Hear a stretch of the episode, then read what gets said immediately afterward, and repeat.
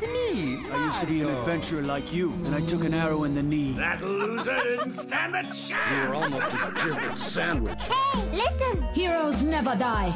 Caught one. The edge of the universe and back. Endure and survive. Killing you and giving you good advice aren't Nothing is true. Everything is permitted.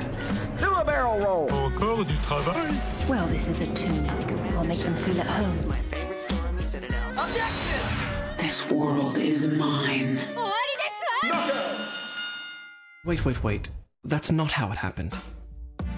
Bonsoir à toutes et à tous, vous écoutez 1h10 Pixel, l'émission jeux vidéo de Radio Campus Paris, réalisée par l'association Pixel Up et produite grâce aux subventions de l'université Sorbonne Nouvelle. Ce mois-ci, pour sa chronique trimestrielle, nous accueillons Oshi. Bonsoir Oshi. Bonsoir. Salut. Notre invité aujourd'hui est Nicolas Lopez. Il est chargé de relations avec les éditeurs au département son, vidéo et multimédia à la BNF depuis 2017. Son travail est principalement de collecter et d'archiver des œuvres par le biais du dépôt légal, des jeux vidéo, entre autres. Il nous rejoindra seulement au moment de l'entretien. Merci beaucoup à lui d'avoir accepté notre invitation. Au programme aujourd'hui, je vais entamer la première chronique en vous parlant d'un aspect particulier de l'adaptation The Witcher, puis Cindy nous comptera le deuxième épisode de sa chronique. Ensuite, Alex vous parlera de son dernier coup de cœur, Jean mènera l'entretien de Nicolas Lopez, puis nous entendrons la chronique de H, et enfin, l'émission se conclura par notre classique blind test, orchestré cette fois-ci par Alexandre. Il y a quelques mois, je vous parlais de l'adaptation des romans d'Andrzej Sapkowski, The Witcher, par CD Projekt Red. Avec un total de 7 tomes, 3 jeux principaux, sans parler des spin-offs et autres nouvelles écrites sur cet univers, autant vous dire qu'il y a matière et que je pourrais faire une chronique sur le sorceleur à chaque nouveau mois. En me replongeant dans la saga, j'ai été interpellée par un aspect que je vois encore trop peu évoqué quand on parle du sorceleur, la représentation des personnages féminins dans les jeux, ou plus précisément ici, leur hypersexualisation. C'était d'ailleurs l'objet de vos premières remarques suite à ma chronique. Quand on lance The Witcher, on est très vite frappé par une sorte de virilité, de masculinité qui suinte de tous les ports du jeu. Le héros Gérald est un mâle alpha, capable de séduire toutes les femmes, femmes avec toute la même plastique. La question que je me pose aujourd'hui, c'est est-ce que cette représentation des personnages féminins vient des écrits de Sapkowski? Je vous préviens, en 4 minutes, vous imaginez que je ne peux pas être exhaustive sur le sujet. Tout d'abord, l'auteur le dit lui-même dans une interview. Un point de contact certain entre le livre et le jeu vidéo, c'est le succès de Gérald auprès des femmes. C'est vrai que la sexualité est un élément récurrent dans l'œuvre, traité avec une certaine banalité d'ailleurs. Les femmes en sont tantôt victimes, au travers de viols conjugaux ou de guerres, tantôt elles en sont les initiatrices, pour gagner leur vie, pour l'utiliser à leur avantage en manipulant des hommes de pouvoir, ou pour tout simplement leur plaisir personnel. Et j'ai la nette impression que les jeux vidéo n'ont surtout retenu que cette deuxième partie, des femmes séduisantes et qui en jouent. Quand j'ai commencé le premier The Witcher, sorti en 2007, c'est donc un élément qui est présent, mais dont la récurrence m'avait vraiment choqué. Le jeu nous permet d'avoir à plusieurs reprises des relations sexuelles avec des femmes. L'acte est représenté par une carte avec un artwork du personnage féminin que l'on a conquis dans une pose suggestive. Car c'est bel et bien une conquête, l'obtention de ses faveurs survenant à l'issue d'une quête. La femme objet comme récompense au mal alpha, une carte que l'on collectionne. Et des cartes, il y en a au moins une vingtaine. Oui, vous avez bien entendu, une vingtaine. Alors dans ce lot de personnages, certains sont existants dans les livres et ont parfois même eu une aventure avec Gérald, comme Shani ou Triss. Mais on trouve également, préparez-vous, Vesna, Abigail, Moraine, Rosalind, Yeux Bleus, Ada, Célina, Toruviel, la femme des faubourgs, la commère, la demi-elfe, la marchande, la secrétaire, la noble et les infirmières. Au pluriel bien sûr. Dans cette liste non exhaustive, beaucoup de femmes n'ont même pas de prénom et sont désignées d'abord par leur fonction, la femme objet, passive, un fantasme figé sur une illustration. L'exact opposé de ce que cherche à faire l'auteur avec ses personnages féminins. Il explique dans une autre interview qu'il trouve ennuyant voire répugnant les histoires de fantaisie où le héros peut coucher avec n'importe quelle femme. Elles sont la récompense du guerrier et en tant que telles, elles n'ont rien à dire. Pourtant, les femmes ont beaucoup à dire dans le sorceleur. Elles sont déjà très présentes, au moins autant que les hommes, qu'elles soient des magiciennes, mais aussi des paysannes, des pêcheuses, des prostituées, des baronnes, des guerrières, des prêtresses, et d'autres encore. On retrouve bien cette diversité dans les jeux, mais dans les romans, elles sont loin d'avoir cette plastique uniforme. Ciri, par exemple, est représentée avec une légère cicatrice sur la joue gauche. Chez Sapkowski, cette cicatrice défigure son visage. Je cite La cicatrice l'enlaidissait, c'était un fait. La jeune fille serait à jamais défigurée. L'auteur évoque aussi des éléments de leur quotidien comme leurs règles, et ce à plusieurs reprises, alors que c'est un sujet encore assez tabou et qu'on ne retrouvera jamais dans les jeux. Mais aussi des thèmes comme l'avortement, la fausse couche, et ce de façon très pragmatique et sans dramatiser. Et puis les femmes ont aussi du pouvoir dans The Witcher. La loge des magiciennes par exemple, qui est composée exclusivement de femmes car elles considèrent les hommes indignes de les suivre. La magie est une affaire trop sérieuse pour en confier le sort à des hommes. Elles façonnent toute la politique et les alliances des royaumes du Nord selon leur bon vouloir. On a aussi des femmes queer avec Philippa devenue lesbienne et Ciri qui est bisexuelle. Le fétichisme avec lequel est représenté Philippa dans The Witcher 2 nous vaudrait une chronique entière. Alors l'écriture de Sapkowski n'est pas exempte de défauts. La beauté des magiciennes est bien calquée sur des normes de beauté standard. Voici ce qui est écrit au sujet de la taille de Triss, dans le tome 6. Au contraire, elle en avait mangé deux fois plus que prévu, et elle commençait à présent à craindre pour sa taille, ses 22 pouces dont elle était si fière. Un détail qui ne manquera pas d'être repris par l'adaptation.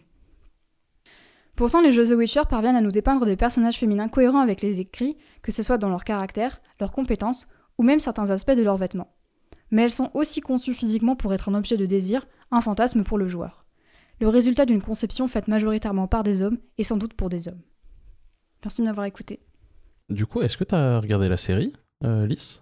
Oui, oui, oui. Et qu'est-ce que tu en as pensé euh, par rapport au bouquin? Euh. Vaste question. Euh, je trouve qu'il y a des partis pris intéressants qui sont faits, ben, notamment sur les, les choix des, des, acteurs et des actrices qui ont été choisis euh, pour les personnages. Après, euh, sur l'histoire, je trouve que c'est un peu plus. Euh, j'ai un peu plus de mal avec certains. Euh, je, je sais pas, j'ai pas l'impression qu'ils savent trop où ils vont, donc euh, je suis un peu mitigée sur la deuxième saison là qui est sortie il y a pas très longtemps. Et la place des femmes dans la série? C'est un... Moi, je trouve que c'est moins clivant que dans les jeux, mais après, forcément, ils reprennent des choses. Il y a des scènes qui sont reprises des livres, donc, comme je disais, il y, a des... il y a aussi des scènes dans... chez Sapkowski qui sont pas exemple de défauts ni de biais, donc on les retrouve forcément un peu dans, la série, mais euh, globalement, je trouve que c'est beau. Enfin, pour moi, c'est beaucoup mieux, mais en tout cas, c'est plus diversifié et ils ont essayé. Euh, Merci euh, beaucoup, Lise, pour ta, chronique. Ça me fait énormément penser à la table ronde que j'ai menée hier, enfin à laquelle j'ai assisté plutôt, où on parlait des biens inconscients dans le jeu vidéo et on a, beaucoup parlé de, la place de la femme et de la sexualisation en fait des personnages et à quel point en fait c'est malheureusement nécessaire euh, pour certains euh, pour vendre euh, des jeux vidéo et à quel point en fait c'est ce sont des biais en fait qu'on essaye aujourd'hui de déconstruire de plus en plus parce que les, jeux ne sont plus faits uniquement par des hommes blancs dans les années 70 et, c'est très très très très intéressant d'avoir ce point de vue sur un jeu qui est sorti en fait il y a il y a pas si longtemps que ça en vrai et qui ben, malheureusement rentre quand même dans, dans tous ces préjugés quoi. Et puis pour le coup, c'est un des jeux qui en est pour moi un des plus représentatifs euh, de ces dernières années. Hein. Qui s'en cache pas, je pense d'ailleurs. Euh, J'avais peut-être une question qui était plus au sujet des livres, parce qu'en fait, pas mal des trucs que tu as évoqués dans les livres, ça m'évoque des tropes qui ont aussi été un peu critiqués, par exemple, euh, pendant Game of Thrones, le viol qui est utilisé assez systématiquement comme moyen de faire évoluer les personnages, comme, enfin voilà, comme mécanisme narratif, euh, ou encore typiquement quand, quand on dit, enfin quand la première, quand la première remarque qu'on fait sur sur quelqu'un qui a une cicatrice au visage, c'est que ça l'enlaidissait. si c'est traité de la même façon chez les hommes et chez les femmes, c'est bon, ça peut être ça peut être ok, mais ça peut aussi quand même pas mal trahir un, un certain regard.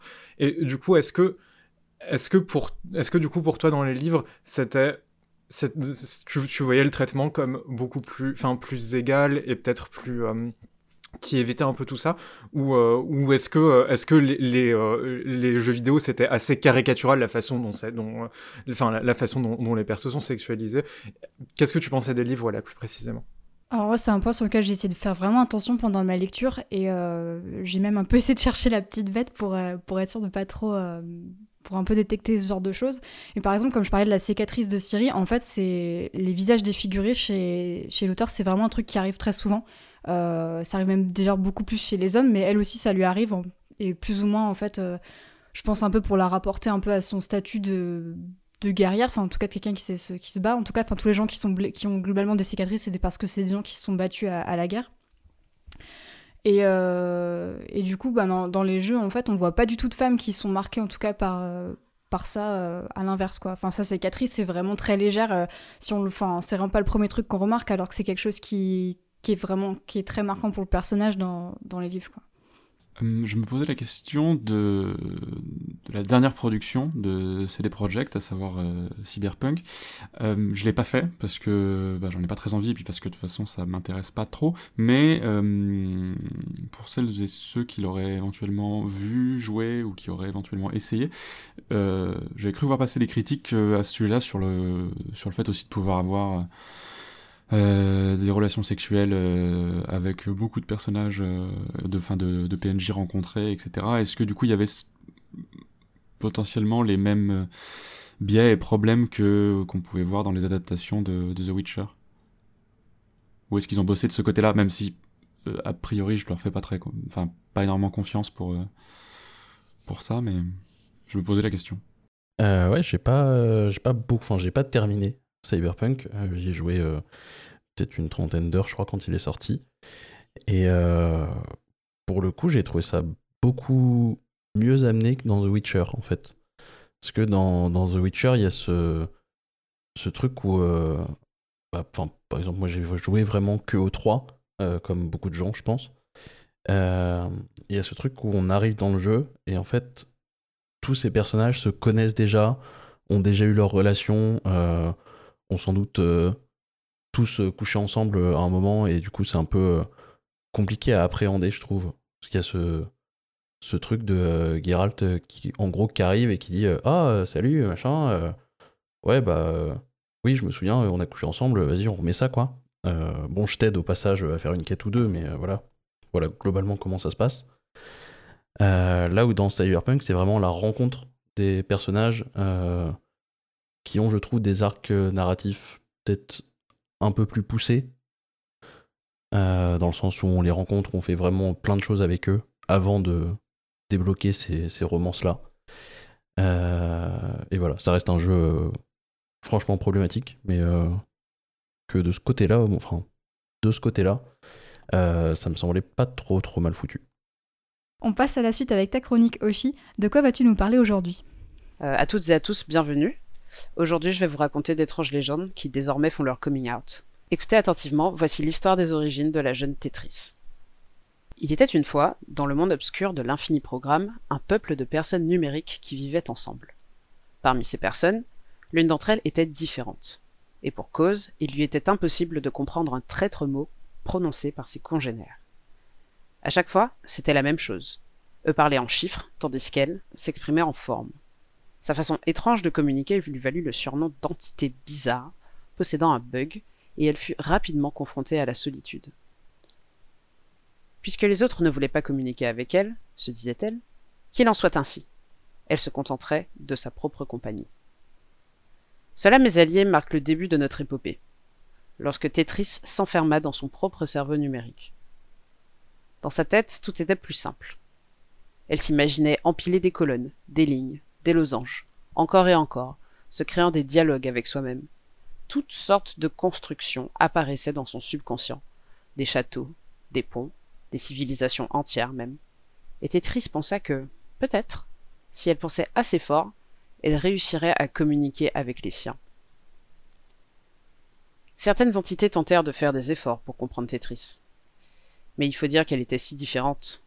Et c'était si fatigant de toujours faire le premier pas, de chercher la communication, voire même de la forcer.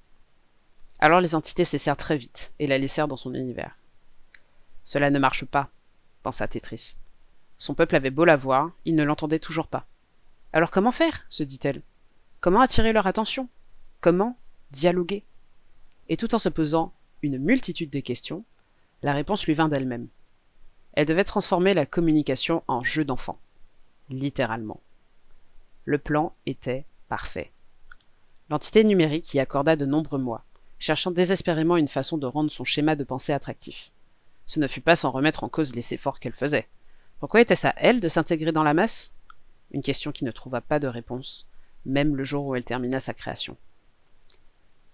Il s'agissait d'un jeu de construction, d'apparence anodine, qui lui permettrait de communiquer avec les autres entités. Lorsque son peuple découvrit le jeu, Tetris se sentit pour la première fois de sa vie comprise. Son plan avait fonctionné. À travers des constructions simples et efficaces, son peuple avait cette douce impression d'enfin commencer à cerner la brebis noire du troupeau. De son côté, Tetris fêta longtemps l'engouement et la dévotion avec laquelle son peuple se mit à échanger avec elle. Malheureusement, tout était trop beau pour durer. La communication qui au tout début était apparue comme un cadeau se faisait désormais toujours plus rapide, plus complexe, plus illogique. Bientôt, le jeu devint un mode de vie, et le peuple entier se mit à dialoguer dans une nouvelle langue qui, bien que ressemblant énormément à celle de Tetris, était en réalité outrageusement différente.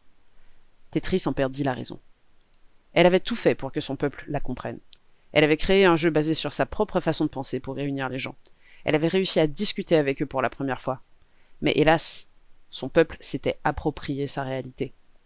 Tetris en perdit son identité. Ce n'était pas la solution, pleura-t-elle. Vous essayez de me ressembler, mais je vous comprends encore moins, pensa-t-elle. Avez-vous pensé aux gens comme moi, qui souffrent de vous voir nous imiter? accusa-t-elle. Malheureusement, remplir des cases n'était pas ce qu'elle aurait dû essayer de faire.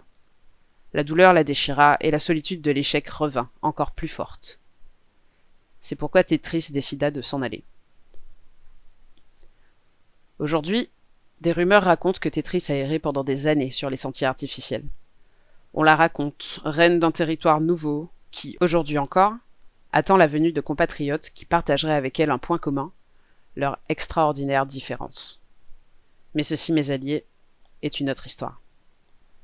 Merci de m'avoir écouté. Merci beaucoup pour ta chronique. Euh, J'ai trouvé ça très beau et puis très bien écrit comme, comme tu sais le faire.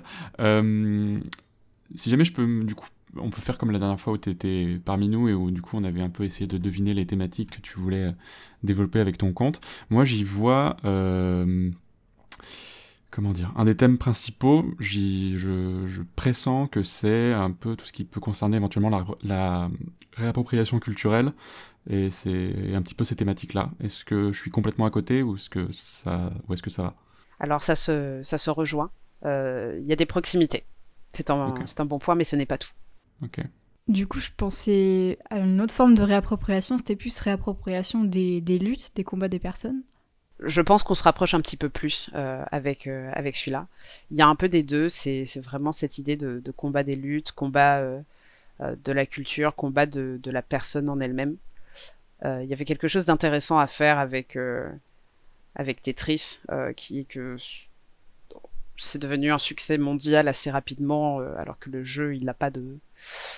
Il n'a pas vraiment de complexité. À l'époque où il est sorti, il était assez simple. Et, euh, je me suis demandé si, on, avait cette possibilité de raconter quelque chose euh, lié à l'inclusivité en utilisant simplement des formes. Et ça m'a vraiment fait penser à, un peu ces idées d'exclusion sociale, de réappropriation à la fois culturelle et à la fois euh, d'objectif, en fait, tout simplement.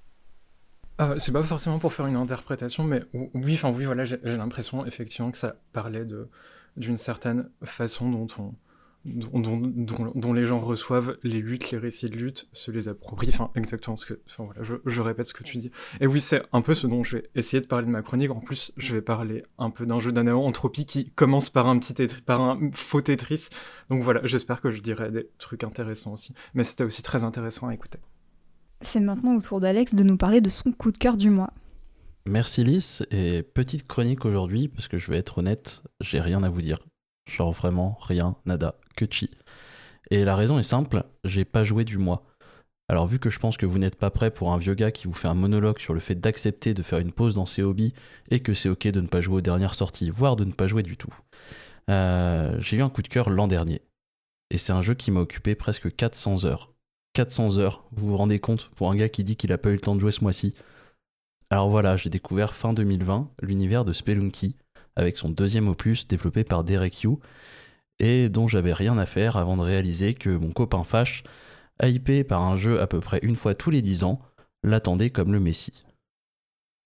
Et bah les gars, qu'est-ce qu'il avait raison Spelunky 2, c'est un roguelike, un jeu avec des niveaux générés aléatoirement et dont certains éléments restent d'une partie à l'autre. Euh, J'entends bien sûr des éléments à l'intérieur des 10 niveaux. Euh, et si vous pensez à Hades, vous avez presque raison, puisque Hades, lui, est un roguelite. C'est-à-dire la même chose mais avec des éléments de progression qui restent d'une partie à une autre, euh, ces fameux pouvoirs que vous débloquez. Et Spelunky 2, pour moi, c'est 400 heures, dont presque autant de chômage, pour décoder des niveaux, les parcourir d'abord très lentement, en mourant beaucoup, genre vraiment beaucoup, puis plus rapidement, en lisant les pièges qui sont trop souvent bien placés pour être vrais, les ennemis qui peuvent me tuer en un coup, ou même les esclaves que j'ai libérés au péril de ma vie, bien renommés les débiles, qui, sans le faire exprès, vont tout faire pour me tuer au lieu de m'aider. Il y a des cavemen, des lavamen, des aliens, des dieux. Tout veut votre mort dans Spelunky 2. Et bien qu'en devenant bon à ce jeu, que je trouve vraiment excellent, vous aussi vous finirez par dire, après une mort inattendue, Come Derek. Est-ce que vous aimez bien les roguelikes? Ou les roguelites, d'ailleurs Euh, alors, personnellement, je n'aime pas trop les roguelites euh, ou les roguelikes, mais il s'avère que en narration, en ce moment, je travaille principalement. Je pense que 70% des jeux sur lesquels je travaille sont des roguelikes ou des roguelites. Donc, je finis quand même par euh, beaucoup travailler et développer la narration autour de ces jeux, qui est quand même assez classique. On, a un système euh, assez, euh, assez simple de, de retour, donc euh, il faut toujours penser à ce système de boucle dans la narration. Donc, c'est un peu spécial. Voilà. Mais c'est vrai que, globalement, ces dernières années, c'est, je sais pas, peut-être 5 ou 7 dernières années, il y a eu énormément de roguelike et de roguelites euh, qui sont sortis. Voilà, il y avait, quand j'étais au lycée, euh, c'était, euh, c'était Rogue Legacy, il me semble. Euh, le premier Spelunky, bien sûr, Isaac. Et, et maintenant, du coup, Hades et Sp- Spelunky 2. Et Inscri- Inscription, je crois, qui est sorti il y a pas très longtemps. Je crois que Jean y a joué un peu. Si on peut qualifier ça de, de rogue, je l'ai toujours pas lancé, donc je ne saurais pas dire. Oui, alors pour répondre à, ta dernière remarque sur inscription, oui, c'est un. C'est une sorte de roguelike, enfin de roguelite, mais avec euh, comment dire, tout un développement ensuite après narratif et un peu méta euh, qui est réussi au début, moins sur la fin, j'ai trouvé. C'est un peu, je suis, de- du, jeu un petit peu, un petit peu mitigé, mais en tout cas les premières, euh, les premières heures sont vraiment très réussies. Je t'encourage au moins à essayer pour voir à quoi, à quoi ça ressemble. Et sinon, pour répondre à ta première question, qui était est-ce qu'on est qu'on aime dans l'équipe les roguelites et roguelike, euh, moi généralement ça me gonfle assez vite parce que le côté vraiment toujours recommencer la même chose me enfin pas je sais que c'est pas exactement la même chose mais c'est tout comme Euh, ça ça peut me porter un petit peu sur les sur les nerfs. En plus c'est souvent des jeux qui racontent pas grand chose comme euh, comme a pu le, le dire Oshi juste avant. Euh, et c'est pour ça que le seul qui m'a vraiment vraiment mis, sur le cul et, vraiment passionné c'était c'est Hades. Parce qu'Hades du coup a une en plus d'être un d'un point de vue du gameplay, d'être vraiment très très plaisant. Euh, L'univers et surtout la, la narration d'Hades est, absolument incroyable et, du coup voilà c'est un peu le, le seul qui, qui m'est euh, plu. Même Dead Cells euh, j'ai lâché très vite. Euh, Isaac j'aime j'aime pas j'aime pas l'esthétique. Enfin bref globalement ça marche jamais mais Hades euh, Hades c'est vraiment merveilleux. Et Spelunky je, ouais, je suis regret de t'apprendre que j'ai essayé un petit peu mais ça, m'attire pas et, et en plus je trouve pas ça extrêmement joli. Voilà. Mais je, mais je respecte ta passion. Mais il en faut pour tout le monde. Exactement. J'aime pas les roguelites, j'adore adorer un roguelite. Genre, c'est, enfin, c'est voilà, c'est vraiment un plaisir coupable euh, de, euh, de, ouais, c'est pas mon type de jeu. Par contre, quand il y a, y a un jeu que je peux, que je peux lancer comme ça, en me, déconne- en me déconnectant le cerveau, etc., c'est très agréable et je suis, je suis très faible pour ça. Mais du coup, je, je, oui, euh, il y a de plus en plus de roguelites, enfin, de, comment dire ça, de jeux narratifs qui sont un peu obligés de, de, enfin, de, de jeux avec des volontés narratives qui sont un peu obligés de se, de, de se, de s'adapter euh, à la forme du roguelike. Et ça me je sais pas pourquoi mais j'ai beaucoup de mal avec ça et j'ai beaucoup de mal à me lancer euh, dans ce genre de jeu. Euh, dès, qu'il y a une surcouche narrative qui est assez, qui est assez importante je sais que l'année dernière on a pas mal parlé de Wilderness ou de Road 96 si je me si je me trompe pas. Et j'ai réussi à lancer aucun des deux alors qu'ils ont un, enfin qui m'intéressent beaucoup et qu'ils ont un, un- certain succès critique. Donc voilà Moi, j'aime bien les. Moi, je pense que je vais être un peu le- l'exception, je sais pas, mais j'aime bien les roguelites parce que je peux écouter des podcasts en même temps. Et d'ailleurs, j'ai une petite reco à ce sujet. C'est Going Under, c'est un, un jeu qui se moque un peu des, des milieux start-up et, et, et des réseaux sociaux.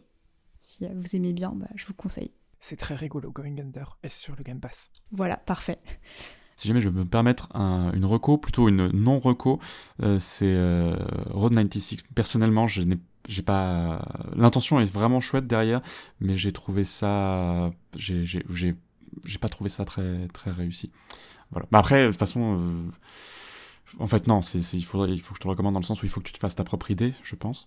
Mais euh, mais en tout cas disons que voilà ça sera une sorte de, de d'avertissement voilà dans le sens euh, lance-le mais dans un temps peut-être pas trop. Voilà.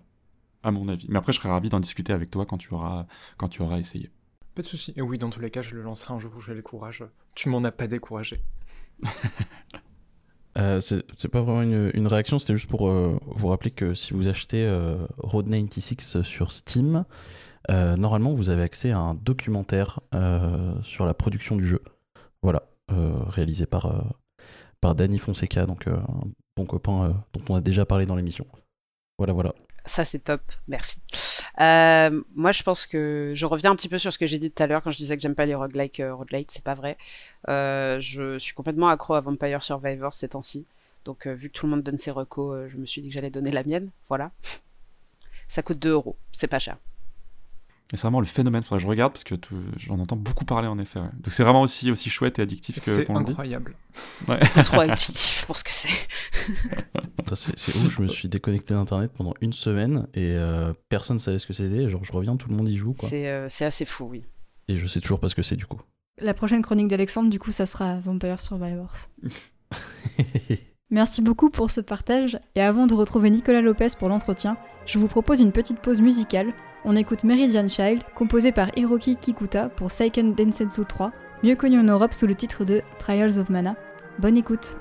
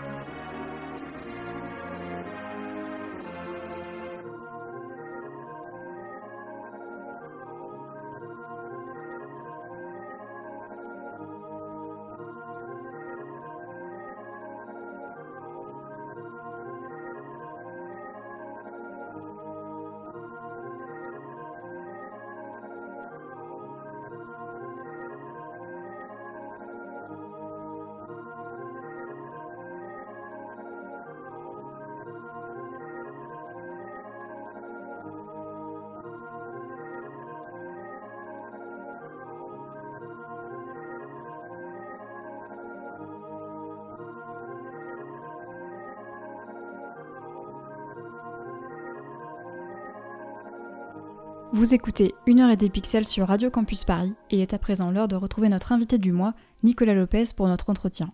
Jean, je te laisse la parole. Merci beaucoup Lys, et comme tu l'avais annoncé en introduction, ce soir je suis accompagné pour cet entretien par Nicolas Lopez. Salut Nicolas et merci encore de te joindre à nous. Salut, merci pour l'invitation. Comme Lys l'a précisé en début d'émission, tu es chargé des relations avec les éditeurs au département son, vidéo et multimédia à la Bibliothèque nationale de France. Et on va parler bien sûr des tenants et aboutissants de ton travail, mais aussi plus globalement de la manière dont la BNF accueille, traite, conserve et communique le jeu vidéo. Et pour commencer, en, guise d'introduction, disons, est-ce que tu pourrais nous dire quelle est euh, l'histoire de la collection de jeux vidéo de la BNF Quand est-ce que tout a commencé un petit peu? Et comment ça se fait d'ailleurs que l'institution se soit lancée ainsi dans la conservation du patrimoine vidéoludique? Oui, bien sûr. Bah, du coup, euh, euh, comme tu l'as dit, la BNF, elle conserve du jeu vidéo et ceci, elle le fait depuis, 1992 euh, grâce à l'évolution de la loi sur le dépôt légal qui s'applique depuis 1992 également aux documents multimédia.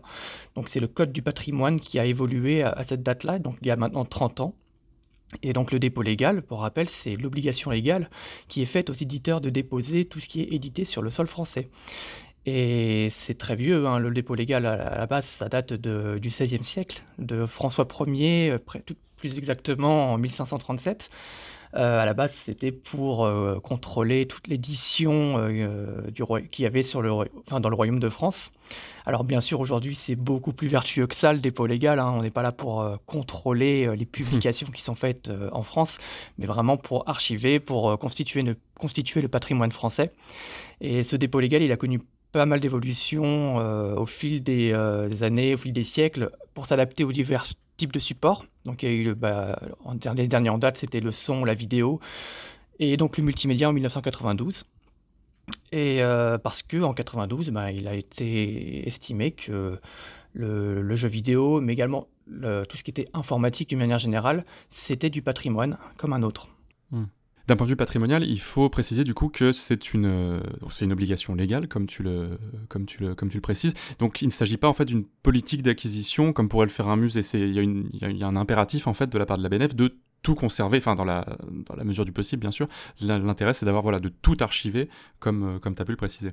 Il n'y a pas de choix qui, a pas de choix qui est fait en fait. Euh, Nous ne sommes pas pour arbitrer de ce qui est, mérite d'être archivé ou pas. Voilà. Euh, c'est vraiment une obligation légale, donc euh, on, prend tout ce qui est édité dans la mesure du possible, comme tu l'as dit, mais je pense qu'on aura l'occasion d'y revenir parce que mm. c'est il y a pas mal d'enjeux autour du dépôt légal du jeu vidéo.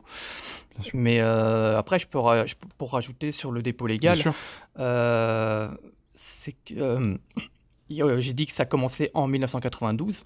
Mm-hmm. Donc ça fait aujourd'hui 30 ans. Euh, mais euh, le jeu vidéo, ça date d'avant 92. Bien sûr. Tu as parlé d'acquisition, que c'est pas la même chose, mais en fait, si dans un sens, euh, on, a fait, on, a, on a pris la décision à la BNF et au, service multimédia dont, dont, je fais partie, de compléter les collections de jeux vidéo pour qu'elles aillent pour qu'elle représente le jeu vidéo avant 1992 aussi. Hmm, parce que ben, en 92, on est déjà, on est déjà sur troisième ou quatrième génération de consoles et il y avait même avant les micro-ordinateurs. Et, euh, donc, euh, c'était quand même important de pouvoir avoir dans nos collections des, des, jeux vidéo qui sont importants pour le patrimoine et mmh. qui datent d'avant les années 90. Euh, et également, on a fait la on a pris la décision d'archiver, de, de, de, faire des acquisitions de certains titres étrangers qui n'ont jamais vu le jour en France. Hmm. Parce qu'aujourd'hui, de plus en plus de jeux sont disponibles en France parce que tout est, euh, tout, est tout est à la chaîne internationale. Mais à l'époque, dans les années 90 encore, il y avait beaucoup de jeux, notamment sur le territoire japonais, qui ne hmm. voyaient jamais le jour en, Europe. Et, donc c'est pour ça qu'on a fait l'acquisition euh, d'un certain nombre de titres euh, qu'on va dire emblématiques euh, du jeu vidéo japonais notamment hmm. euh, des années 80-90 parce qu'ils étaient jamais ils jamais vu le jeu en France et c'était dommage euh, d'avoir une collection de jeux vidéo qui ne prend pas en compte tout ce patrimoine là qui est quand même important dans l'histoire du hmm. média. Ouais, je comprends. Et du coup, c'est vrai qu'il y a deux, il y a vraiment deux voies d'acquisition. Du coup, il y a cette politique volontariste un petit peu de, pour soit acheter du jeu étranger, soit du jeu antérieur à 92, et il y a tout ce qui est dépôt légal qui là, du coup, donc c'est deux canaux en fait d'acquisition un peu, un peu différents. C'est ça, exactement. Et en ce qui concerne du coup le, le dépôt légal, donc sur le papier, tu l'as dit, il s'agit d'une obligation légale, d'un impératif, mais est-ce que c'est une démarche qui, comment dire, que les professionnels de l'industrie euh, connaissent déjà? Euh, Est-ce qu'ils sont au courant de ça? Parce qu'on se doute que les, les grands éditeurs, par exemple, de, dans le domaine de la, de la comment dire de, des livres sont parfaitement au courant de ça parce que ça fait des siècles que ça dure. Euh, mais du côté du jeu vidéo on peut se dire qu'il y en a certains qui ne sont pas encore euh, tout à fait au courant. Et ensuite est-ce que euh, les studios sont censés s'impliquer ou est-ce que ça concerne vraiment que les éditeurs? Alors pour la première partie de la question oui aujourd'hui si on prend si on se tourne du côté des gros éditeurs de jeux vidéo le dépôt légal est quand même une pratique assez intégrée qui est connue mais parce que ça fait maintenant 30 ans qu'on le mmh. pratique. 30 ans qui paraît beaucoup, mais qui au regard de la BNF est quand même très peu, hein, parce que j'ai parlé du XVIe siècle au début. Mais voilà, les gros éditeurs euh, sont conscients du dépôt légal, mais euh, on est quand même encore loin d'être sur une euh, démarche qui est à 100% intégrée et automatisée, comme ça peut être le cas dans l'édition, dans le livre. donc il y a quand même régulièrement des relances qui, sont, qui ont besoin d'être faites. Et il y a également un autre souci qui est assez propre au secteur du jeu vidéo, euh, c'est le fait qu'il y a un, turnover assez important au sein des éditeurs.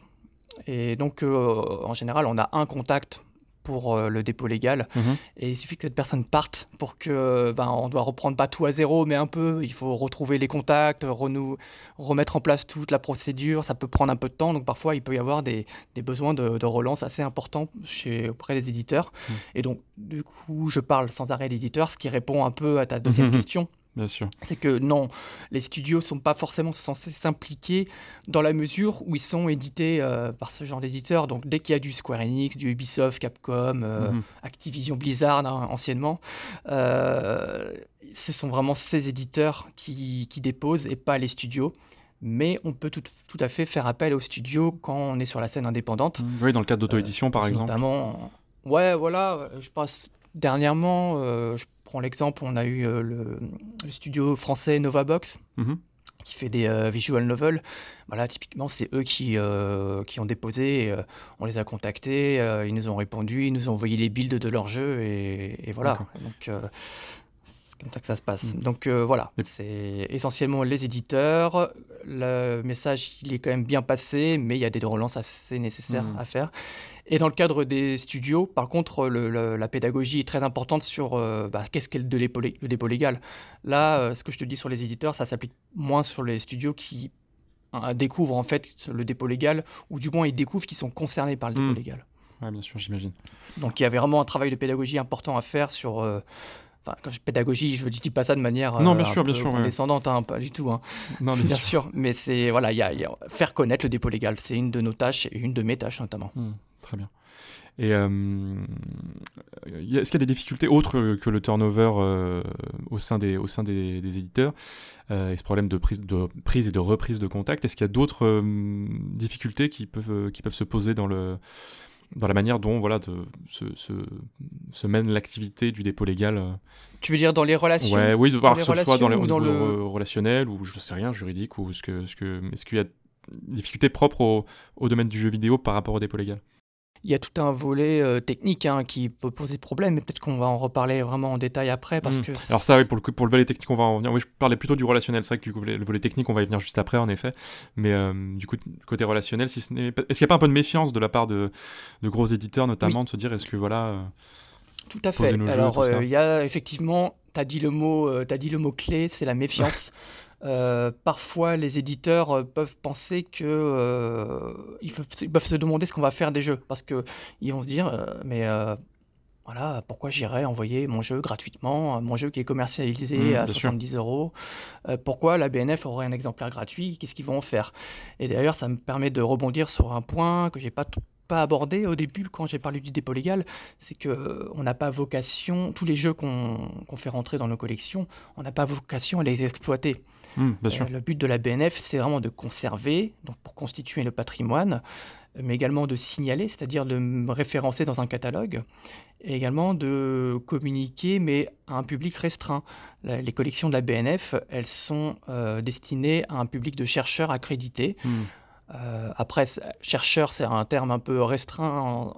Ça peut être tout à fait des journalistes qui ont besoin de faire une recherche. Euh, mm. Voilà, il faut témoigner d'une recherche sur un, jeu spécifique pour pouvoir le consulter. Mm.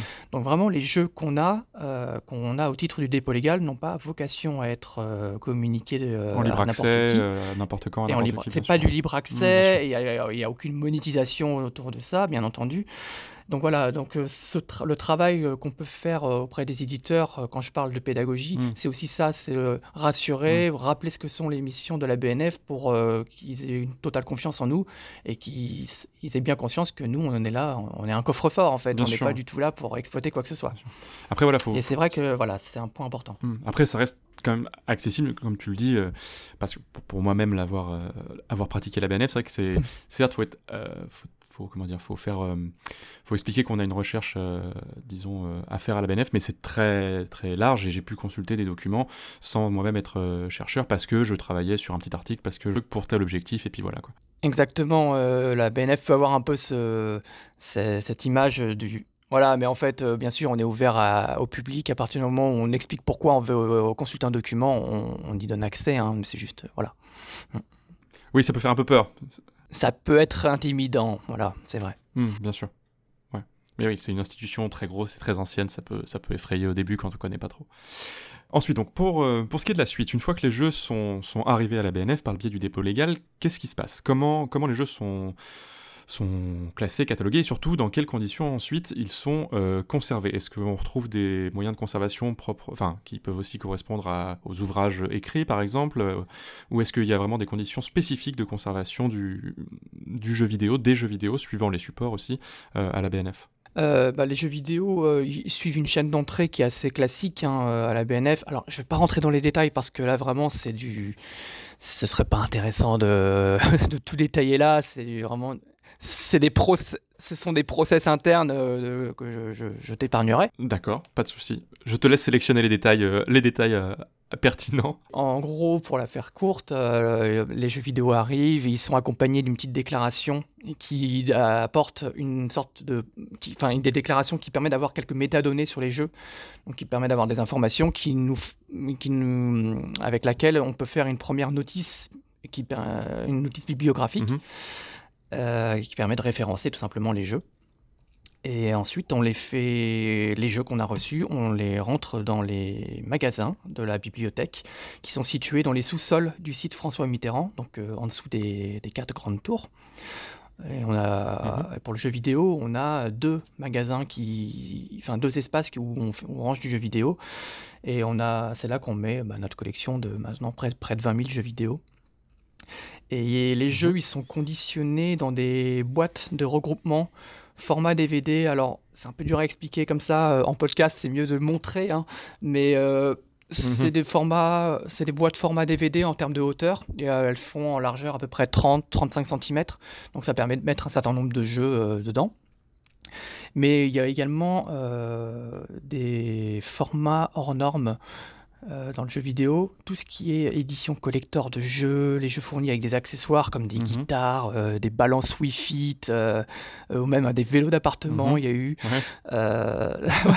ben, des choses pratiques et conserver. On a ça chez nous, hein, parce que bah, voilà, ça a été édité en France, donc bah, on prend. Mais forcément, les boîtes format DVD, tu te bien, on met pas un vélo dedans. Hein. Bien sûr. Donc euh, pour ça, on a, euh, on a un service à la BNF qui, conçoit des boîtes sur mesure. Donc euh, on, leur donne les, on leur donne les dimensions et ils nous conçoivent des boîtes pour vraiment que les jeux soient, pour que le packaging des jeux même soit conservé mmh. comme il faut, parce qu'on estime que le packaging des jeux en boîte sont des objets intéressants en soi hein, et que peuvent faire l'objet de recherche pour les, pour les chercheurs. Oui, le péritexte, le péritexte est très important dans le, dans le jeu vidéo. Et tout ce qui est manuel, boîte, visuel de communication et de promotion, c'est hyper intéressant aussi à étudier. C'est important du coup que la BNF le, ça. Le, le conserve. C'est ça, c'est pour ça que notamment on a une grosse collection de Skylander. Euh, on a même bien souvent montré ça parce qu'il y en a eu une, a eu une flopée à une époque et, euh, et, on les a tous. Et, et à chaque fois, c'est vraiment du, fait du sur-mesure. Hein. On, a, on a les boîtes d'origine avec les figurines qui sont mises à part, mais toujours dans la boîte. C'est assez impressionnant à voir tout le travail qui a été fait là-dessus. Et euh, est-ce que les jeux sont, les jeux sont classés comment Ils sont classés par ordre de, de, par, par, ordre de parution, par, euh, par support Est-ce qu'il y a les cartouches d'abord et puis les DVD ensuite? Est-ce que comment comment ça se passe plus ou moins? Ou c'est par ordre d'entrée aussi dans, la, dans les ils collections? Ils sont classés. Euh, bah, déjà, on complète au fil, euh, au fil des arrivées, hein, mais ils sont mhm. rangés bah, par support. Euh, on a des boîtes avec euh, les, supports les, plus anciens, les supports les plus anciens comme les cartouches ou les premières disquettes. On a même des disquettes 5, euh, 5 1 quart de l'Apple II par exemple. Mais bon, aujourd'hui le support principal c'est le support optique. Et voilà, on les range comme ça. Et il y a d'ailleurs, ils ont des cotes avec des appellations bien de chez nous qui permettent en interne d'identifier qu'est-ce qu'il y a de la disquette, qu'est-ce qu'il y a de la cartouche, qu'est-ce qui est du disque optique. D'accord, ok. Donc à la cote, on sait déjà ce qu'on va trouver dans la boîte. Ouais, exactement. D'accord. Et euh, donc après, le jeu vidéo est une technologie qui, enfin, comment dire, la technologie du jeu vidéo avance, avance très vite. C'est un secteur, en, un secteur pardon, en, en évolution rapide. Surtout qu'en plus, il y a souvent une, comment dire, une, pour une certaine frange de l'industrie un petit peu, comment dire, branchée sur le côté la technologie et la, les nouveautés euh, technologiques vont, être, vont révolutionner le jeu vidéo. Donc, euh, le dernier en date, c'est la, la VR, par exemple. Euh, bref, la technologie va très vite dans le secteur.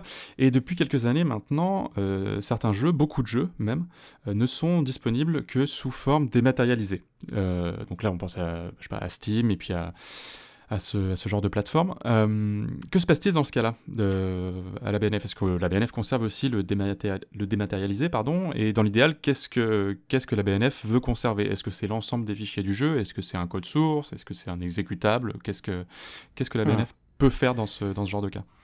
Bien sûr. Bah, donc la première question, oui, on prend aussi le dématérialisé, bien entendu, parce que sinon euh, on signe notre arrêt de mort euh, dans les années à venir. Hein.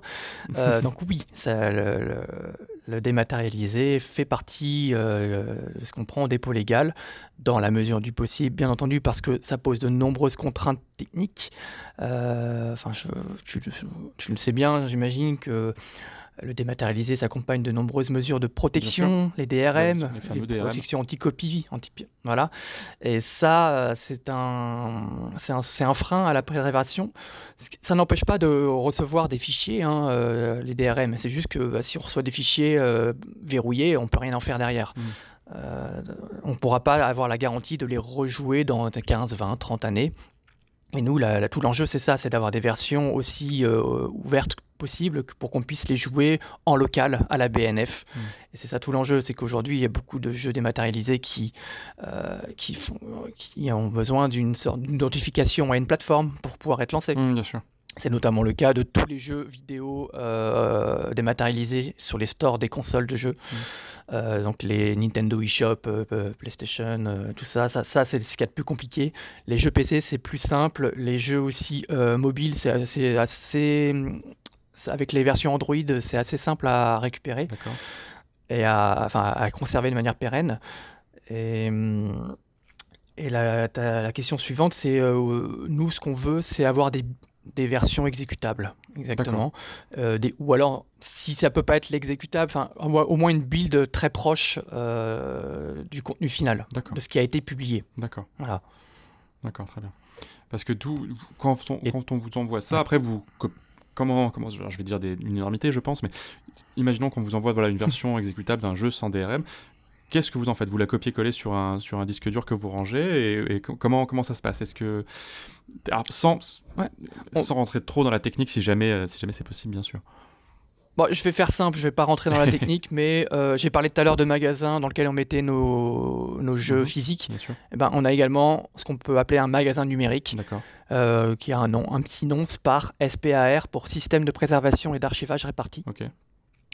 Euh, et, c'est là-dedans qu'on verse tout ce qui est, enfin toutes nos ressources numériques. Voilà, il n'y a pas que du jeu vidéo là-dedans, bien entendu. Hein. c'est commun à toute la BNF, mais c'est, ça fait partie de ce, c'est là-dedans. C'est dans cet espace qu'on verse les jeux vidéo numériques. Voilà.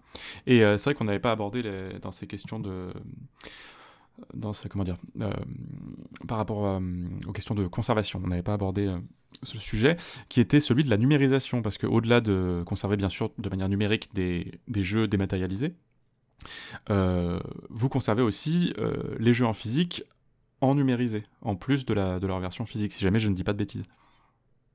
Oui, tu as tout à fait raison. Euh, c'est parce qu'on fait ça, on numérise tout, on copie tout, parce qu'on sait que le jeu vidéo euh, ben, n'est pas. Enfin, on sait qu'il y a de l'obsolescence dans le jeu vidéo, aussi bien sur les supports que sur les appareils de lecture, mhm. donc les PC, les, les PC, les consoles. Enfin, on le sait bien, je pense qu'on en a tous fait l'expérience de vieilles machines qui ne marchent plus mhm. ou de jeux qui veulent plus se lire. Euh, les disques optiques euh, notamment, euh, parfois ça, a une durée de vie assez faible. Hein.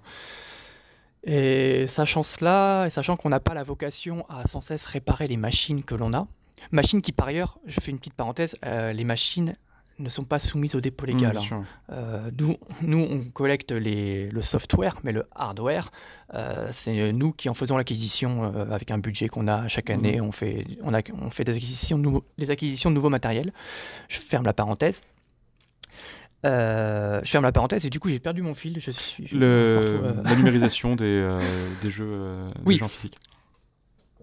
Oui, euh, on numérise tout parce qu'on sait qu'il y a cette obsolescence des machines et du support, euh, et on vise nous une pérennité, euh, la- une pérennité totale. Donc on veut pouvoir rejouer nos jeux dans très longtemps, Mhm. et pour ça, ben, on peut que passer par la numérisation et le fait de rejouer derrière par via l'émulation. Mmh, voilà, Voilà, ça- parfois, ça fait un peu grincer les dents qu'on fasse de l'émulation à la BNF, mais euh, c'est vraiment essentiel pour nous. Et ce qui n'empêche pas d'avoir les versions physiques euh, dans nos magasins à consulter également. Bien sûr. Une autre difficulté euh, par rapport à la conservation euh, du jeu vidéo, c'est celle, j'imagine, des jeux en ligne. Et je pense notamment, bien sûr, à tout ce qui va être euh, jeux, de, jeux de rôle en ligne massivement multijoueurs, type World of Warcraft et, et consorts. Puisqu'un jour ou l'autre, ces jeux sont moins joués, sont obsolètes, ou, ne sont, ou, la- j'en sais rien, par exemple, le, le studio ou l'éditeur fait faillite, est racheté. Enfin bref, il y a plein de, raisons qui peuvent, euh, qui peuvent rentrer en ligne de compte. Bref, un jour ou l'autre, les serveurs de ces jeux vont être euh, fermés et inévitablement, ces jeux du coup ne vont plus marcher. Comment du coup conserver ce genre, euh, de jeu? Bah, c'est la grande question en fait. hein, Et, et oui, le cas du MMORPG, c'est le, finalement le plus ancien et qui illustre bien le problème, c'est que ces jeux, c'est un peu des... Alors je veux pas être insultant loin de là, mais c'est un peu des coquilles vides, dans le sens où euh, si elles sont plus hébergées, ben, le Mhm. jeu, on a beau l'avoir, quand on le lancera plus tard, il y aura rien dedans. Euh, et voilà. Donc, euh, nous, on, on est bien conscient du problème et on peut pas euh, euh, peut pas dire à, Activision, Blizzard, enfin Microsoft maintenant, euh, à World of Warcraft, merci de nous donner tous les éléments pour qu'on puisse reproduire le, serveur, enfin pour qu'on puisse re- refaire l'hébergement du jeu en ligne, en enfin chez nous à la BNF, c'est juste pas possible. Donc aujourd'hui, on planche sur un projet d'archives de la jouabilité qui concerne en fait la préservation des pratiques des joueurs de jeux vidéo. Et en fait, l'idée c'est de documenter euh, ces jeux vidéo, Mm. euh, de passer par euh, des, des- des- des documents annexes. Alors essentiellement des enregistrements vidéo comme des, des captations, des let's play, des solus vidéo, des speedruns même. Mais également, et là c'est là que c'est intéressant qu'on a une certaine plus-value à la BNF, la documentation sur le jeu vidéo.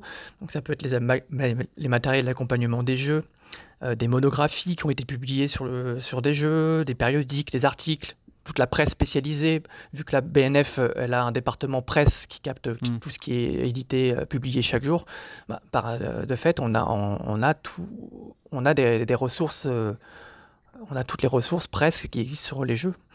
Donc il y a plein d'autres choses comme ça et hum, donc c'est encore un projet vraiment en cours. hein, et il n'est pas en place, mais on y travaille. Et ce qui est intéressant, donc, c'est que grâce au dépôt légal, la BNF, elle collecte déjà un grand nombre de tous ces documents que je viens de citer. Mhm. Mais aujourd'hui, ces documents sont dispersés entre plusieurs départements et plusieurs services. Donc il y a un- tout un travail de regroupement à faire pour créer des corpus euh, assez complets et cohérents autour des jeux. Oui, je comprends. Oui, en fait, ça serait pour, pour ces jeux du coup compliqués euh, à, à conserver en eux-mêmes et même pour même conserver l'expérience de l'expérience de jeu, parce que même si on peut, faire tourner, par exemple, je sais pas, dans un MMO dont les serveurs sont fermés. En émulant un, un serveur privé, euh, je sais pas, euh, on se retrouve seul dans le dans, dans l'univers et euh, le ça. jeu n'est pas censé fonctionner comme ça. Donc pour ce genre de jeu, le, le but serait donc de créer une sorte de mosaïque de documents euh, et d'archives pour, pour donner à, à voir et à comprendre ce qu'était le jeu et, et- et ce que c'était que de jouer à ce jeu à l'époque où il est sorti. C'est ça le le- l'objectif. C'est exactement Mm. ça. C'est exactement ça, parce que comme tu dis, si on, même si on arrive à re- reproduire le serveur, et, enfin à, réhéberger le jeu comme il faut, bah, comme tu dis, il y aura personne dedans, ou alors euh, trois joueurs, et ça reflète absolument pas la réalité de ce jeu euh, aujourd'hui. Donc, euh, et j'irais même plus loin, en fait, les difficultés que tu évoques avec euh, ces jeux en ligne, ça va au-delà du jeu en ligne, parce que on, on- avec le numérique et le tout, le tout dématérialisé, c'est même la notion de qu'est-ce qui est un jeu, est-ce- qu'est-ce qu'est une œuvre finie aujourd'hui. Ouais. Euh, aujourd'hui, tous les jeux qui sortent ont des patchs, des mises à jour, parfois très nombreuses et très, et très volumineuses. Euh, et même, euh, on a systématiquement un patch Day One Mm. à la sortie d'un jeu qui rend presque obsolète la version physique, Mm. comme on dit, vanilla d'un jeu. Et ça pose voilà, des questions sur la définition même de ce qu'est un jeu vidéo en tant qu'œuvre finie. Et, mais bon, après, ça n'empêche pas de collecter tout ce qui sort, hein, mais voilà, ça pose des questions. euh, euh, je pense notamment à tous les jeux, par exemple, tous les jeux de combat qu'on peut avoir, euh, Mhm. les Street Fighter, les Tekken. Aujourd'hui, tu prends Tekken 7, par exemple. Je prends l'exemple parce que c'est un jeu auquel je joue beaucoup. Euh, bah, moi, j'y joue depuis 4 ans et demi. Le jeu, aujourd'hui, c'est pas le même. Ouais. Et pourtant, bah, le jeu qu'on a dans les collections de la BNF, c'est la version qui est sortie en 2017, Mhm. qui avait moins de personnages, moins de modes de jeu, moins de, moins de subtilité dans le gameplay. Enfin, voilà. Et du coup, ça pose plein de questions. Ouais, j'imagine que oui, là, euh, oui, ça doit être, euh, ça doit être compliqué de- d'envisager toutes les. C'est pour ça que ces archives de la jouabilité sont importantes. Oui, non, je- j'imagine bien, j'imagine bien. Du coup, maintenant, pour, euh, pour, euh, en guise de, de conclusion, maintenant, euh, ces jeux sont conservés alors du, du, du mieux possible, euh, et avec de nouvelles innovations euh, du côté de la BNF euh, d'année en année. Et ces jeux conservés, euh, que ce soit par le biais du dépôt légal ou par le biais de l'acquisition euh, volontaire, quelles sont euh, les différentes modalités de consultation qui sont possibles à la BNF pour, pour pouvoir du coup jouer à ces jeux ou en tout cas se, se renseigner à leur sujet, les consulter, tout ça? Alors, je vais du coup repasser par une petite présentation de comment fonctionne la BNF pour le sûr. public. La BNF, elle est divisée en deux grands espaces. Et, euh, quand on entre à la BNF, on est dans ce qu'on appelle le haut de jardin, euh, parce que bah, ça domine euh, un jardin qui est en contrebas. Et, euh, et là, c'est une, ce haut de jardin est composé de plusieurs salles thématiques, euh, salles qui ne sont, ou dans lesquelles on ne consulte pas euh, les collections du dépôt légal, mais vraiment des collections acquises euh, par des acquisitions comme le ferait n'importe quelle médiathèque. D'accord. Et quand on va au rez-de-jardin, au- donc au dernier sous-sol de la BNF, là on a accès à la bibliothèque de recherche et c'est ici qu'on peut consulter euh, toutes les collections du dépôt légal et donc la collection de jeux vidéo. Pour la collection de jeux vidéo, il faut aller euh, dans la salle P, euh, qui est au, au niveau, euh, au niveau L1. Et on y consulte les jeux en faisant des réservations. Il n'y a pas, euh, c'est pas de l'accès libre. Mhm. euh, on, on va pas se servir dans les, dans les allées, dans les épis pour euh, se prendre un jeu. On passe par le catalogue général, on fait une commande avec notre, notre numéro, et ensuite il y a notre, nos équipes qui se, dé- qui se chargent de charger le jeu euh, sur un poste dédié, parce que comme j'ai dit juste avant, on numérise tout. Mm. Donc ce qu'on donne à consulter euh, au public en salle P, donc euh, dans, la, dans la bibliothèque de recherche, ce sont les versions euh, Bien sûr. Donc on va passer par des émulateurs pour les jeux les plus anciens. Euh, ah, les seuls jeux qu'on va mettre sur les, vrais supports, enfin les supports d'origine, c'est les jeux les plus récents. Bien sûr. On a des consoles PS4, euh, Xbox, euh, je crois qu'on a encore aussi la précédente génération PS3 et Xbox 360, mais au-delà, euh, on, on est sur de l'émulation. Donc voilà, c'est comme ça que ça se passe pour euh, la, la salle P, pour la- consulter le- la collection euh, de jeux vidéo euh, qu'on a au titre du dépôt légal. Et sinon, bah, j'ai parlé au début euh, de la, de la- du haut de jardin. Donc là, c'est la salle A euh, quand on entre à la BNF. Et comme j'ai dit, c'est comme une médiathèque avec des acquisitions qui sont qu'on fait avec des droits de, avec des droits de diffusion dans l'espace public. Mhm. Et aujourd'hui, dans cette salle, euh, cette salle, elle est pensée comme une vitrine de toutes les collections qu'on a à la BNF. Et c'est pour ça qu'on a un échantillon finalement qui représente le jeu vidéo manière dans sa globalité. Euh, sur des consoles actuelles là pour le coup euh, on a euh, on a plusieurs consoles on a deux PS4 une Xbox One deux Switch euh, une PS3 une Wii U euh, également une Super NES Mini, ce qui permet d'avoir un petit peu de jeu rétro Mm. quand même dans cette salle. Et, euh, et on a euh, des PC, des tablettes pour les jeux mobiles et également deux postes de réalité virtuelle. D'accord. Oui, donc il y a quand même une, une offre, Voilà. une offre en accès libre entre guillemets qui est assez, assez développée, quoi. Tout à fait, elle est développée et en plus on fait un roulement du catalogue euh, deux fois par an à peu près, on renouvelle notre offre pour euh, rajouter et enlever certains jeux. Et donc ça, ça permet d'avoir euh, quand même suffisamment de nouveautés, d'être à jour et de bien représenter le jeu Mmh. vidéo dans cette salle. Et jeu vidéo et le multimédia de manière générale, parce que comme, euh, comme je disais, il y a de la réalité virtuelle et moi je travaille aussi beaucoup sur la réalité virtuelle. Et ça, c'est un autre sujet. Et nous te réinviterons peut-être pour, en, euh, pour en parler. Mais euh, puisque cet entretien euh, touche à sa fin, euh, mais pour conclure la- cet entretien, il va y avoir sa- notre deuxième pause musicale de, de l'émission. Et comme d'habitude, c'est notre invité qui a choisi, qui a choisi le, le morceau de cette deuxième pause musicale. Il s'agit de A Song from Our Memory de Nobuo Uematsu, qui est tiré de la bande-son de Final Fantasy IX.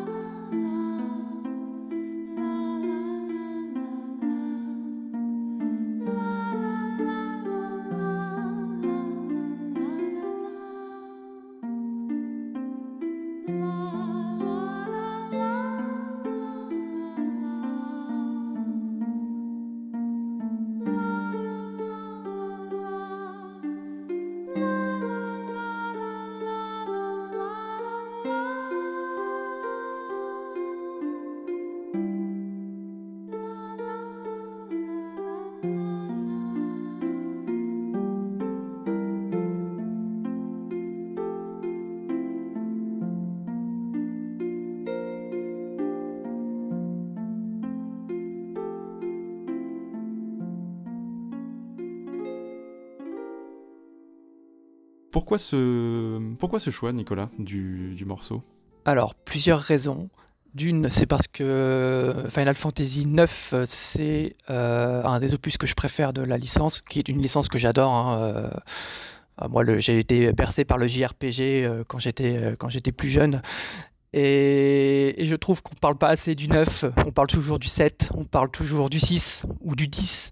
Mais le 9, il passe un petit peu à la trappe et je trouve ça dommage, notamment parce que bah, je trouve que c'est la plus belle bande-son de toute la saga. Voilà, ça n'engage que moi, mais je, je persiste et signe pour le dire. Et donc voilà, je trouve que c'est toujours bien de mettre en avant cette bande-son. Et de deux, je choisis ce morceau en particulier parce que euh, je, suis, euh, je suis jeune papa depuis quelques mois. Et ce morceau tout doux, euh, bah, je le fais écouter à ma fille. Et je trouve que ça marche bien pour l'endormir.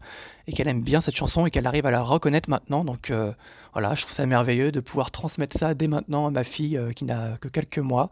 Voilà, papa qui, qui transmet euh, les musiques qu'il écoutait quand il avait 12-13 ans. C'est, je trouve ça beau. Ça, il faut s'y prendre dès le berceau. Tu as, as raison, tu as tout à fait raison. Et encore une fois, merci à toi d'avoir participé à l'émission. Merci Nicolas, merci Jean pour cet entretien. C'est maintenant au tour de H de prendre le micro. Merci Lys. Euh, ce mois-ci, je voulais vous parler de compassion. Parce qu'on entend beaucoup parler des jeux comme un média qui permettrait d'établir de la compassion comme aucun autre, qui pourrait, plus qu'aucun autre, nous faire voir à travers les yeux de quelqu'un, nous mettre dans les chaussures de quelqu'un. C'est d'ailleurs la formule que reprend l'Expressive Game Lab, projet de Game Studies franco-suisse, sur son site. Seulement, cette idée de compassion dans le jeu vidéo, elle a été violemment critiquée. Une critique qui venait surtout de créateuristes de jeux et d'universitaires queer américains, comme Anna Entropy, Matty Bryce, Robert Young ou Teddy Pozzo. On mettra les liens de leurs écrits sur la page. C'est d'ailleurs un peu dommage que le corpus de l'Expressive Game Lab ne contienne pas de jeux queer, alors que c'est l'un des domaines les plus foisonnants en termes de récit de soi, et qu'il soit aussi passé à côté de toute cette critique. Mais bon, bien grande tâche de forcer trois mecs blancs à écouter des trans et des homos. Bref, parlons compassion. En 2017 est sorti Enterre-moi mon amour, un exemple typique de ces jeux d'empathie, de compassion. Le jeu vous met dans le rôle d'un homme syrien, Majd, dont la compagne Nour décide d'émigrer vers l'Europe, et vous la suivrez et la conseillerez tout au long de son voyage via WhatsApp. J'ai lancé le jeu avec un certain affect. Mon père est un immigré syrien, et la moitié de ma famille y vivait encore au début de la guerre. Sauf que, dès les premières minutes, quelque chose m'a marqué. Nour et Majd parlaient comme des blancs. Leur façon d'échanger, de marquer leur attention, de s'aimer, n'avait rien à voir avec ce que j'avais connu dans ma famille. Et plus qu'autre chose, elle ressemblait à une romance bien franco-française à la Valérian et Laureline. Et ça, c'est loin d'être anecdotique. Premièrement, en termes de politique sexuelle, on utilise toujours le bel amour à la française quand il faut parler d'une relation touchante, tandis que nos manières locales restent confinées aux représentations négatives. Mais surtout, ça révèle que le sujet de la compassion, il est toujours blanc, et que son objet est autre. Je compatis avec les Arabes, les Trans, les Andis. Ce jeu qui essaye d'être invisible, il est blanc, cis, valide. Quant à moi, mon amour se voit comme un message universel, mais clairement, il ne s'adressait pas à moi. Ce n'est pas qu'une question d'intention. En 2012, Anna Entropy, célèbre créatrice de jeux vidéo, postait sur internet Dysphoria, court jeu autobiographique racontant le début de sa transition. Puis le retirait d'internet quelques années plus tard. Le jeu était destiné à faire sourire d'autres personnes trans de sa communauté. Sauf que les six en avaient fait une grande référence du jeu qui fait compatir. Plutôt que de trouver de la solidarité chez des semblables, ceux qui la voyaient différente imposaient leur compassion. Son jeu est devenu Empathie Machine, c'est ça qui a lancé la vague de critiques de la compassion, Teddy Pozo le raconte très bien dans son article.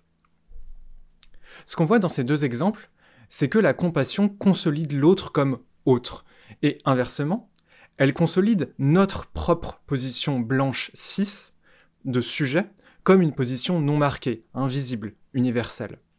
Et il est là le plaisir de compatir. En gros, on lance son jeu de compassion, on compatit, et on se félicite d'être un peu plus colorblind, un peu plus déconstruit. Comme si ça pouvait au final effacer notre position. Plutôt que de chercher à remettre en question, à mettre à bas les institutions qui créent ces positions. On se dit qu'on est quand même quelqu'un de sacrément bien, parce qu'on sait aller au-delà de ces différences créées par le capitalisme, le colonialisme, le patriarcat. On est heureux de ces différences dont on se nourrit. Bell Hooks parlait de manger l'autre, plutôt que de les questionner, de les abattre. Pensez-y, c'est un plaisir qui ne va que dans un sens. Personne n'a l'audace de nous demander de compatir avec nos oppresseurs, à part peut-être dans le féminisme. Le plaisir que l'on prend à compatir, c'est le plaisir de se mettre dans les chaussures de quelqu'un d'autre quelques instants, puis d'en ressortir. Comme disait Robert Young, si vous marchez dans les chaussures de quelqu'un d'autre, c'est que vous les avez volées. De se sentir très humain, parce qu'on trouve que les pauvres trans sont des pauvres trans, les pauvres arabes sont des pauvres arabes, et pas faire grand-chose de plus. On n'a pas besoin de conforter les blancs dans leur blanchité, les cis dans leur cis-sexualité. On a besoin d'œuvres qui les confrontent, qui dérangent cette blanchité, qui exposent les différences comme des relations de pouvoir, pour créer de la solidarité. Qu'est-ce que ça veut dire concrètement? Bah, le quotidien d'une meuf trans, par exemple, il ressemble bien plus au harcèlement dans les transports, aux entrepôts Amazon parce qu'il faut bien taffer quand on est exclu de partout, qu'à l'attente d'une ordonnance chez l'endocrino. Camille Lupo, de Dupin et des Roses, racontait qu'elle avait bossé dans un McDo d'air d'autoroute avec zéro hétéro. Les gays et les trans en cuisine, les butch pour encaisser les routiers. C'est un exemple que je trouve assez parlant. Parce que là, d'un coup, ça nous semble plus proche. Là, on se dit, ah ouais, ah ouais, aider les meufs trans, c'est peut-être pas juste me dire que je serais gentil si un beau jour j'en croise une dans la rue, c'est peut-être aussi me battre pour les salaires, les droits du travail, l'accès aux hormones, contre les violences sexistes, etc. Si on se focus plus sur les meufs trans en salle d'attente que celles en cuisine de McDo, si on se passionne plus pour les Arabes qui émigrent que pour les expériences politiques du Rojava, c'est parce qu'on veut fétichiser des moments qui ne ressemblent pas aux nôtres, des moments où l'autre est complètement autre, où il est uniquement victime, passif, pas d'agentivité, il ne menace pas notre position de sujet. Bref, on se sent bien d'avoir compati, et on file voter à la primaire populaire plutôt que de créer des solidarités à l'extrême gauche. Bref, adieu la convention, vive les solidarités. Merci beaucoup pour ta chronique. Euh, moi j'ai plusieurs questions pour toi. Euh, la première, c'est euh, est-ce que pour toi les jeux ne devraient pas communiquer de la compassion? Est-ce que tu penses que c'est inutile? Pas forcément. Là, je, le, je, le, je, le, regarde vraiment sous un angle politique et sous la, la façon dont, euh, dont, dont, on amène. Enfin, oui, voilà, dont. Je sais pas comment dire ça. En gros, pour, enfin, pour moi, je vois la solidarité comme une espèce de de, de compassion, mais où, euh, où, enfin voilà, où au lieu de garder cette, cette différence très claire de ah je compatis avec avec quelqu'un qui est très différent de moi parce que parce qu'on est tous humains et pas euh, et, euh, et, vraiment avec le on n'est vraiment pas différent du tout alors que alors que enfin voilà plutôt que de se dire ah on va on va œuvrer ensemble contre des systèmes c'est c'est voilà je pense qu'on peut retrouver de la compassion et de la meilleure compassion dans la solidarité. C'est plus ça que je veux dire que ah il faut tous se détester. Évidemment c'est pas c'est pas ça. Et euh, est-ce que tu penses que tu aurais eu un avis différent sur Enterre-moi mon amour si euh, la romance entre Nour et son mari avait été plus proche de ta réalité personnelle? Oui, voilà, sur plein, de, sur plein de plans, ça, sur plein de plans, ça aurait été vraiment mieux, euh, basiquement, quand, on, quand on voit un peu plus nos manières, nos manières d'aimer, enfin bon, voilà, dans, dans, dans tous les couples, dans tous les couples qu'il y avait dans ma famille, ça aurait donné une meilleure image, etc. Enfin voilà, sur plein de plans, ça aurait été mieux. Je pense que ça aurait pas complètement changé euh, sur la question de la compassion. Je pense que c'est pas le cœur du problème, c'est plus euh, un point de départ pour, euh, pour marquer ça. D'accord, merci. En fait, j'avais eu, entendu quelque chose sur les représentations et où il y avait cette notion de d'empathie et de projection et que du coup avec la projection parfois on pouvait enfin ça, revenait plus sur le début de ta chronique où on projette un peu des biais ses propres biens en fait sur sur quelqu'un qui est différent et du coup ça permet pas vraiment de voir l'aspect solidarité qu'on peut développer derrière, je pense. Je sais pas si c'est très pertinent, mais ça me faisait penser à ça.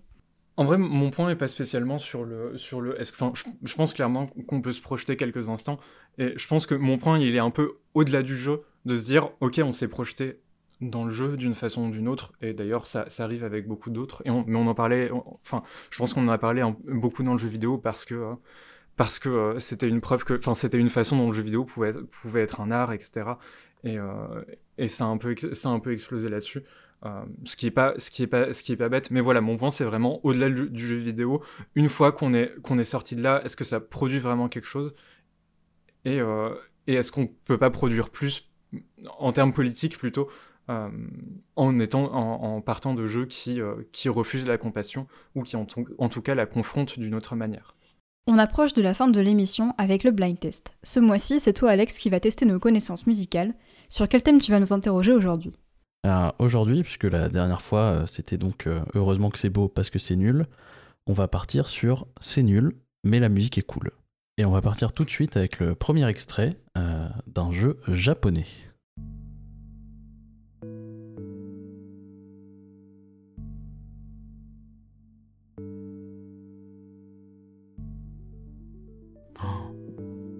Dirais un jeu Zelda. Zelda, c'est pas moche. Non, mais là, c'est nul. C'est pas que c'est moche, c'est c'est nul. Ah oui. Zelda, c'est pas nul. Zelda, c'est rarement nul. Zelda, CDI, CDI c'est moche. Je connais pas du tout. Certains Zelda sont nuls aussi. On a le droit à une année? Euh, Une année, euh, je sais plus, 2001, 2002 2002. J'ai pas du tout. Le héros est en short. Super. Final Fantasy X oui, exactement. Ouf. Non. Vache. Waouh. Joli. Si, si, absolument. Euh, J'y ai pas joué, c'était pas un avis. Bien joué, H. Félicitations. Bravo, ouais, très joli coup. Par contre, je suis choquée là de ce choix. de toute façon, un héros en short, c'est Nomura, je sais pas. Euh, Moi, j'ai failli dire Beyblade, hein, donc. Euh. Et du coup, euh, ouais, FF10, c'est un jeu dont j'adore la musique. je pense que c'est une musique qui m'a accompagné pendant toute mon adolescence, euh, à des points euh, plus ou moins extrêmes, et, euh, mais qui est un jeu qu'en fait je trouve juste pas très bien. voilà, enfin, moi les, les, jeux avec des, des combats aléatoires tous les 10 mètres, bah oui, je trouve ça chiant. la musique des combats, elle est, c'est la seule peut-être qui est chiante comme la mort et qu'on entend pendant tout le jeu. ça, plus le fait que mon CD rayé ne fonctionnait plus après un certain point. Donc, du coup, je l'ai jamais fini. Euh, voilà, mon histoire avec FF10. Mais deuxième morceau, deuxième jeu japonais. Euh, je suis désolé, Jean. Et, euh, Non, non, c'est pas grave. Et deuxième jeu, deuxième jeu un, peu nul.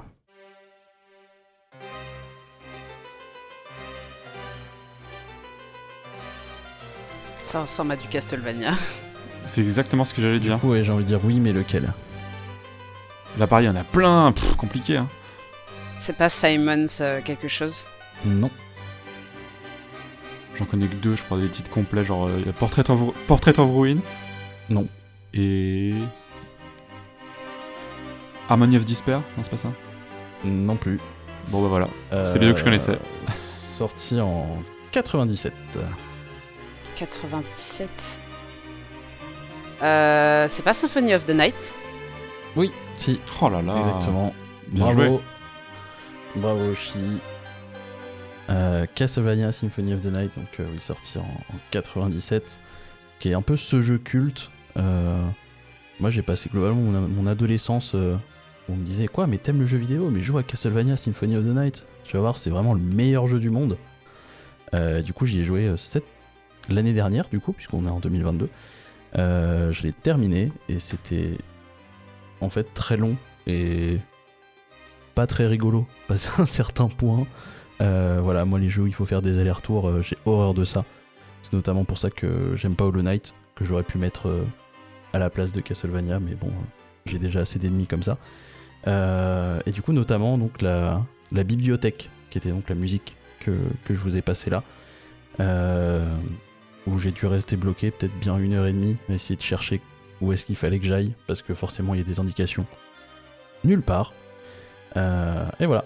Mais super jeu, hein. un jeu culte. Vraiment, euh, jouez-y, c'est merveilleux. Beaucoup d'amour. Moi, je suis quelqu'un qui aime beaucoup le jeu vidéo. Hein. Je dirais pas comme ça, mais. Mais pas les jeux vidéo. Exactement. Troisième morceau, et pas des moindres, euh, on change de continent pour aller en Amérique.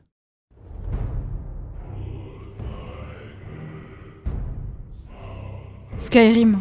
Non, Dans, ça doit être genre Morrowind ou Arena ou... non plus. Ah.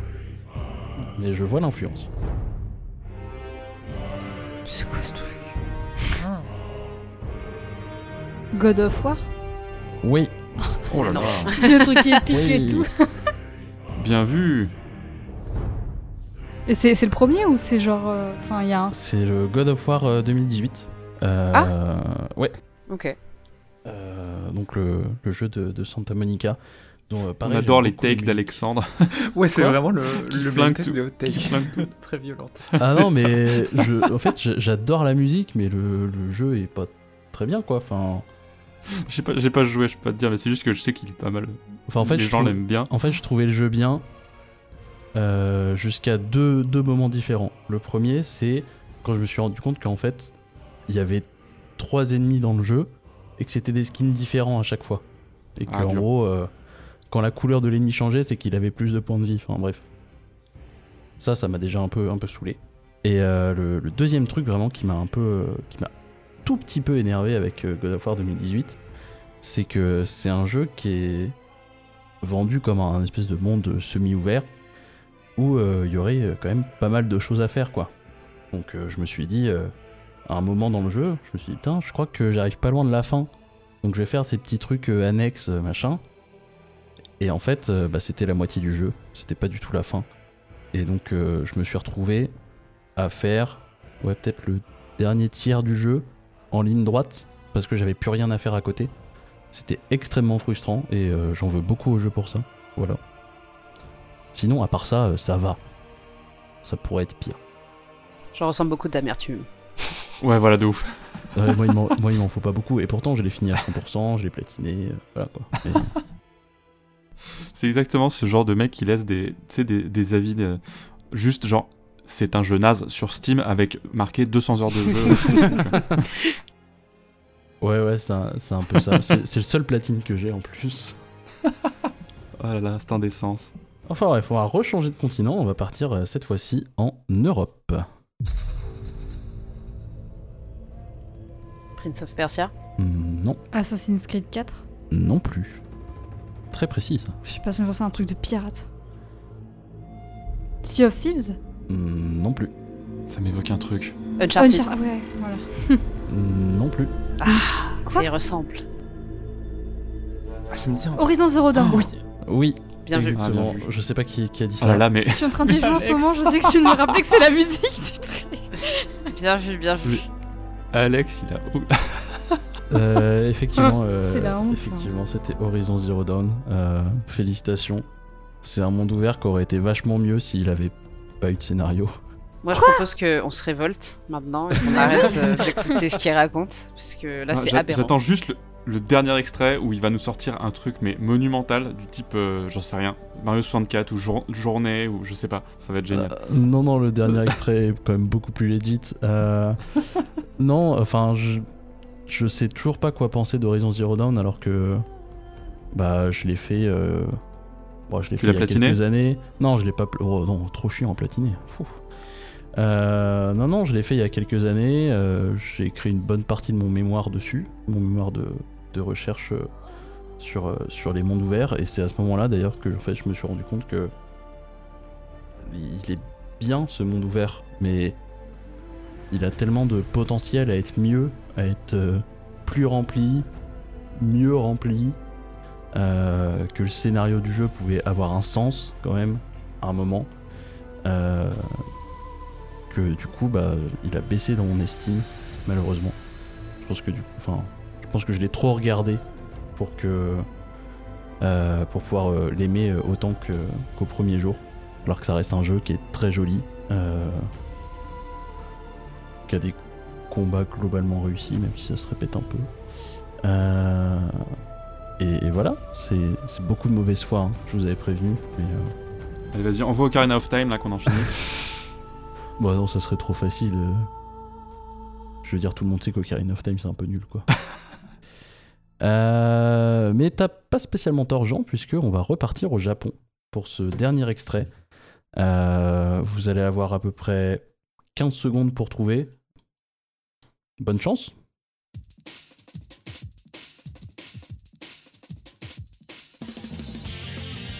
Sonic Oui, mais lequel? Sonic Unleashed, Euh, Sonic. euh, Celui où il se stack les trois qui étaient sur GameCube, non Ouais, c'est ça. Sonic Heroes Oui. C'est ça. Exactement. Bien joué. Alors c'est drôle parce que j'avais beaucoup aimé ce jeu. Mais tout le monde a bien aimé les jeux dont il a parlé en fait. oui. J'ai beaucoup aimé Sonic Heroes euh, quand, quand En j'avais- plus Quand j'avais 10 ans. Et euh, j'y ai rejoué il y a pas très très longtemps. Et je me suis dit, putain, c'est quand même vachement naze quoi. Genre, le principe est ouf quoi. Enfin, bon, après, euh, côté Sonic, euh, j'aime pas Sonic Adventure non plus, mais euh, vraiment, genre, je me suis dit, le principe est tellement dingue. Euh, du coup, ouais, donc d'avoir ces, euh, ces trois personnages. qu'on peut jouer. Donc on peut jouer les trois. Donc il y a plusieurs teams. Il y a la team Sonic avec Sonic Knuckles Tails, euh, la team Shadow, euh, Amy et je sais plus comment il s'appelle l'autre mecha. Enfin bref, voilà. Et en fait, euh, quand j'y ai rejoué, je me suis dit, euh, ouais, il y a plein de trucs euh, trop bien. Mais j'ai juste, je pense que j'ai posé la manette après une demi-heure de jeu de Tails qui, qui juste dit Tails, Tails, mais à peu près toutes les 5 secondes, vu qu'on a besoin de lui toutes les 5 secondes. Très très relou. C'est un jeu qui se joue beaucoup mieux en multi. Voilà, si vous y jouez, n'y jouez pas tout seul. Parce que tout seul, il risquerait de finir dans, dans ce genre de top. Et bien, félicitations, vous avez su euh, relever ma mauvaise foi. Et euh, le, le mois prochain, nous aurons un blind test de H. Et comme thème, j'ai choisi, vous avez chanté, eh bien, dansez maintenant. J'avais fait les jeux où on chante, enfin les jeux où, avec des OST chantés. Je vais parler des jeux où on danse. Oh, très pressé de voir du Project Diva. Non, même pas. Quoique. Vous avez écouté Une heure et des pixels, une émission réalisée par l'association Pixel Up et produite grâce aux subventions de l'université Sorbonne Nouvelle. Merci à Vincent qui est en charge de la sélection des morceaux des intermèdes musicaux. Un grand merci à Lazare qui est à la technique et à la réalisation. Et bien sûr, merci à Nicolas Lopez pour l'entretien pour cet épisode. On vous donne rendez-vous le 20 mars pour notre prochaine émission. Nous serons en compagnie de Thaïs pour sa chronique trimestrielle. D'ici là, prenez soin de vous et on se quitte sur Area, Planet Wisp, composé par Maliko Nanba pour la bande originale de Sonic Colors sortie en 2010.